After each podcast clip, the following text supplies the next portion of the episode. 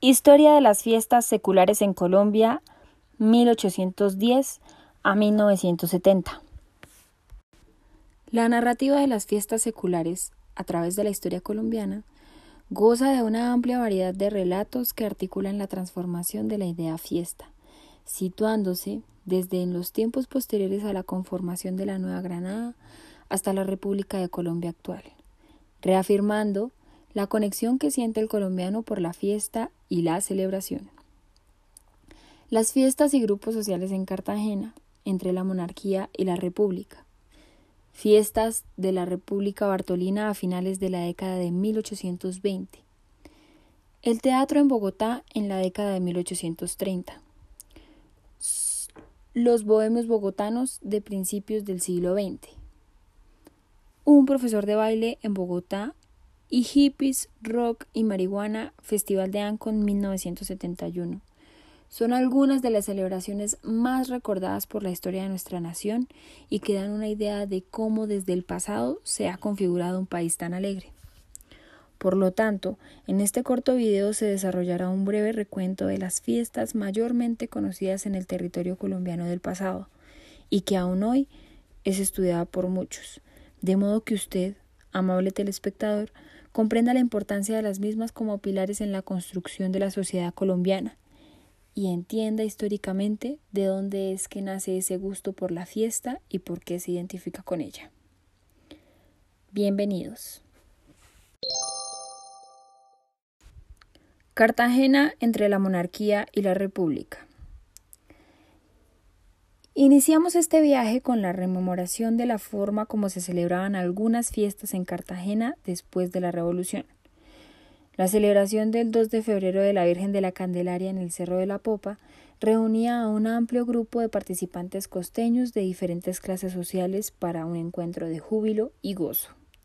Como es bien sabido, en uno de los puntos más altos de la ciudad, conocido como el Cerro de la Popa, se celebraban estas reuniones que constaban de una serie de eventos tales como juegos y bailes, y sus partícipes no dudaban en escatimar un solo gasto para la realización de tal evento.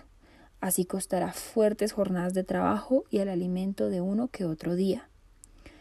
La variedad de clases sociales que se divisaba en la joven Nueva Granada a principios de la década de la República dejaba mucho que intuir, pues la clase y la aristocracia no eran conceptos ajenos en un muy movido siglo XIX.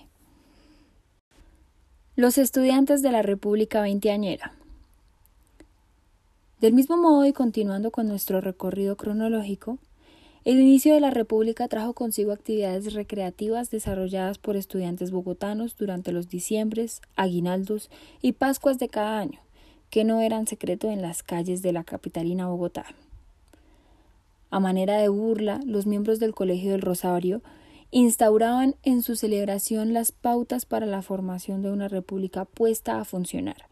Tan especiales eran sus detalles que gozaba esta república ficticia con todos los altos funcionarios y los rituales místicos que la misma realizaba. En banquetes, a los que eran invitados célebres personajes como el general Francisco de Paula Santander, entre otros. De esta práctica en especial, lo que más solía llamar la atención era a quien burlescamente se le solía nombrar como el arzobispo, pues de tan aclamada república. En realidad, era quien gozaba de este título sometido a burlas y su representación era de vital importancia en la fiesta que marcaba la pauta entre la ironía y la mofa a la elogiada práctica republicanesca. El siglo XX y la esencia de las artes. Avanzando un poco más en las décadas, no puede dejarse de lado las compañías y los artistas que se presentaban en Bogotá y que con su increíble arte marcaron el inicio de la práctica cultural capitalina. Talentos que fueron bien recibidos y con mucho regocijo por el público, a tal punto que además de ser competido por varios personajes, marcaron tradición en lo que hoy por hoy conocemos e identificamos de esta ciudad. Así ocurrió con la compañía de teatro del español Francisco Villalba, quien gozaba de una amplia habilidad para ejercer su oficio y tuvo el detalle de componer un himno que pudo llegar a ser adoptado como símbolo nacional.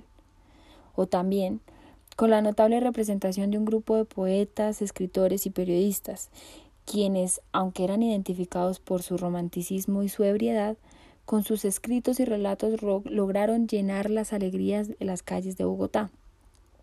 En un tiempo donde la melancolía y la angustia no daban espera, la Colombia de la Guerra de los Mil Días y la separación de Panamá o como también la técnica de Alirio Caicedo Álvarez, quien con sus danzas desde 1905 contribuyó profundamente al replanteamiento de tradiciones en torno a la danza, y no más importante, la superación de prejuicios moralistas en la Bogotá de inicios del siglo XX.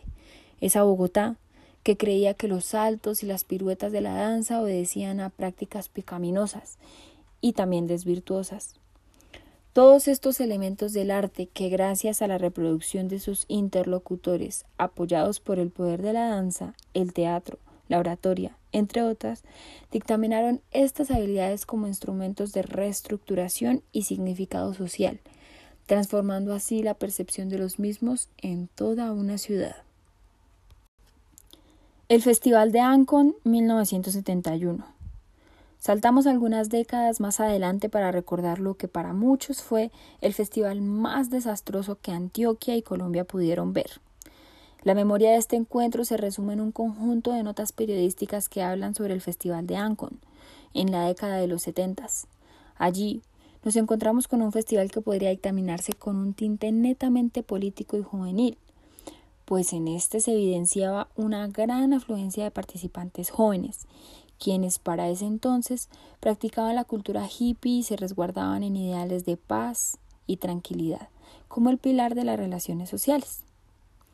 Lastimosamente, el festival demostró lo que realmente podría suceder dentro de un país permeado por la violencia, pues las notas periodísticas de la época cuentan la fuerza que tuvo el encuentro y los desmanes ocasionados por los actores delictivos, quienes, aprovechándose de las condiciones de los participantes, delinquieron en poco más de 30 horas. Debido al impacto del evento en los medios y en la amplia difusión que tuvo, ha sido catalogado en numerosas ocasiones por la prensa como el Woodstock colombiano o como el principal encuentro del movimiento hippie en este país. Bien sea una celebración religiosa como desastrosa, nuestro país goza una esencia netamente alegre y festiva, tanto así que quien desee darse un recorrido por Colombia encontrará que no podrá parar en un año debido a la cantidad de festivales que se celebran. Pero, ¿qué mejor que la historia para enseñarnos un poco de tradición y origen? Nos vemos en otra oportunidad para aprender más de la historia de Colombia.